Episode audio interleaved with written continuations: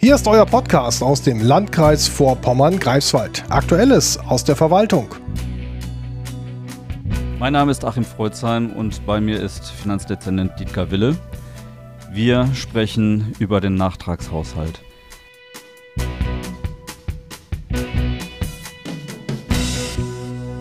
Herr Wille, warum ist ein Nachtragshaushalt für den Landkreis Vorpommern-Greifswald erforderlich? Wir brauchen einen Nachtragshaushalt, weil wir zwei Immobilien erwerben wollen, die wir ohne Nachtragssatzung nicht erwerben dürften. Wir haben verschiedene andere Dinge aber auch noch vor, die wir dort einarbeiten werden in die Nachtragssatzung. Das hat einiges mit Bauinvestitionen zu tun, es hat aber auch einiges mit der aktuellen Corona-Pandemie zu tun. Sind durch die Mehrausgaben geplante Vorhaben des Landkreises gefährdet? Nein. Also im Prinzip soll die Finanzierung der Dinge, die wir zusätzlich machen wollen, über Kredite erfolgen. Damit haben wir natürlich eine große Aufgabe für die Zukunft, denn irgendwann muss ein Kredit auch zurückbezahlt werden. Aber die Immobilienankäufe, die wir vorhaben, die sind unserer Auffassung nach rentierliche Maßnahmen. Insofern besteht dort eine gute Möglichkeit, auch die Kredite zurückzuführen. Und andere Vorhaben, die wir haben, da hoffen wir auch, dass wir eventuell noch bestimmte Landesförderungen bekommen. So, und dann gibt es zum Beispiel aber auch bestimmte Investitionsvorhaben im Straßenbereich oder im Schulbereich, wo wir auch Fördermittel einwerben wollen.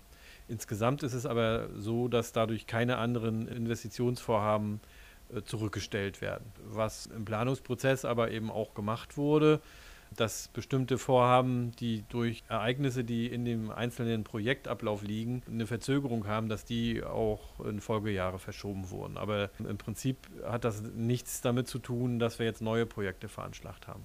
Wie hoch ist der Faktor Corona-Situation, was die Auswirkungen auf den Haushalt im Moment anbelangt? Also wir haben im Prinzip drei unmittelbare Auswirkungen und eine vierte mittelbare Auswirkung. Die erste unmittelbare Auswirkung ist, wir haben eine ganze Menge von Dingen jetzt äh, machen müssen, kurzfristig, ich sag mal ungeplant. Zum Beispiel der Erwerb von Schutzausrüstung oder wir haben zum Beispiel Abstrichzentren betrieben, mobil und so weiter und so fort. Da musste relativ zügig mussten Entscheidungen fallen. Das kann sein, wir versuchen dafür auch noch Geld vom Land zu bekommen, aber das kann sein, dass wir bestimmte Dinge dabei auch äh, selbst bezahlen müssen. Bei der Schutzausstattung äh, auf jeden Fall. Die ist sehr teuer gewesen. Es war nicht so einfach, die zu bekommen. Also das ist das eine. Der andere Punkt ist, dass wir zum Beispiel als Träger des Flughafens, also wir sind Gesellschafter des Flughafens in Heringsdorf und dort sind natürlich Flüge ausgefallen. Das heißt, dort ist ein Verlust angefallen in einer Gesellschaft, in äh, der wir Gesellschafter sind. Und diesen müssen wir ausgleichen. Das ist unmittelbar auf die Corona-Geschichte äh, zurückzuführen. Und wir haben in massivem Umfang investiert in Computertechnik. Also wir haben dafür gesorgt, dass unsere Kollegen von zu Hause arbeiten können.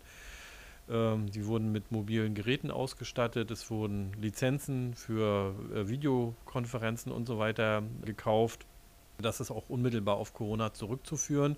Wobei man sagen muss, diese Dinge, die wir dort beschafft haben, die nützen uns natürlich auch weiterhin.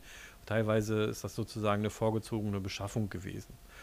Und dann ist ein vierter Punkt, dass wir gemerkt haben, dass äh, bestimmte Prozesse der Digitalisierung jetzt richtig Schwung bekommen haben in der Corona-Krise, weil man eben auch, wenn man die Kollegen von zu Hause arbeiten sollen, dann muss man denen eben auch die Unterlagen digital zur Verfügung stellen. Und an der Stelle würden wir diesen, ja, diesen Schub, den das Ganze gegeben hat, auch gerne weiter nutzen. Und da haben wir jetzt mehrere Planstellen vorgesehen, um auch das gründlich, das Haus gründlich durchzudigitalisieren. Und abschließende Frage, Herr Wille, konkret zu den Corona-bedingten Maßnahmen, die ja so durchgeführt werden mussten. Gibt es dort Aussicht auf finanzielle Hilfen von Bund und Land? Ich glaube, da wird irgendetwas kommen.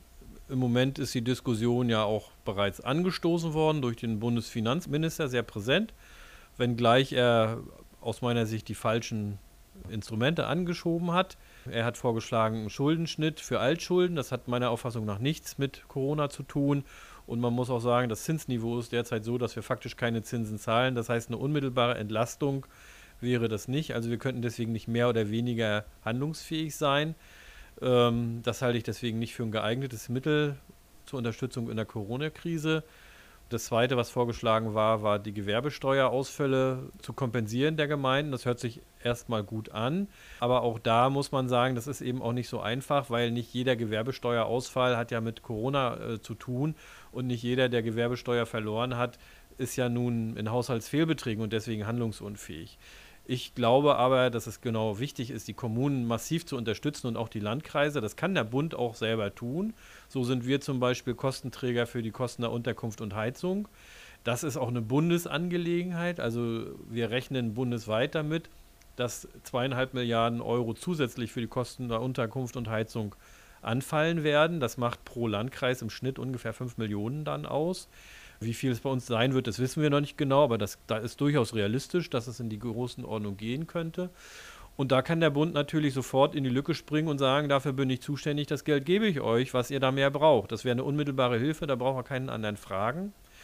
Und bei der Gewerbesteuer ist es so, es gibt eine Gewerbesteuerumlage, da gibt's, die wird an Bund und Land gezahlt und da könnte der Bund auch sofort auf seinen Anteil verzichten, braucht er auch keinen anderen fragen, hätte er sofort auch alle Gewerbesteuer einnehmenden Kommunen unmittelbar entlastet. Und dann gibt es natürlich noch Investitionsförderprogramme des Bundes, die es schon gibt, und die sogenannten Entflechtungsmittel, die würden uns auch sehr helfen, denn die fließen zum Beispiel in den ÖPNV hinein. Und gerade im ÖPNV haben die öffentlichen Hände massiv auch an Einnahmen verloren, weil zum einen gar nicht so viele Fahrgäste mitgefahren sind und teilweise wurde ja auch auf die Entgelte verzichtet, um eben den Kontakt mit dem Busfahrer zu vermeiden. Und hier könnte man ganz unmittelbar helfen und würde sogar auch einen Innovationsschub nach vorne bringen, indem man sagt, wir können in moderne Busse investieren und dort die Verkehrsgesellschaften besser aufstellen. Oder man könnte auch praktisch für Straßenbauprojekte oder Modernisierungsprojekte da einiges machen. Also da gibt es eine ganze Menge, was der Bund tun könnte.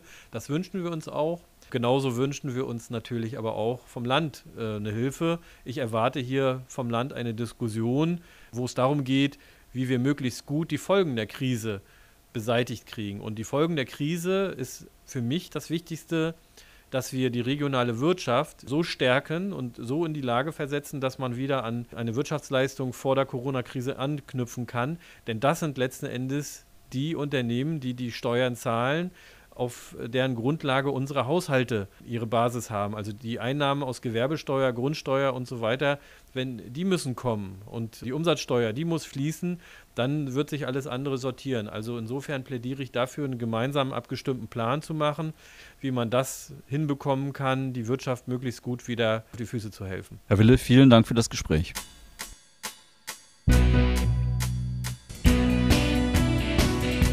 Das war euer Landkreis-Podcast. Mehr Informationen auch im Internet www.kreis-vg.de.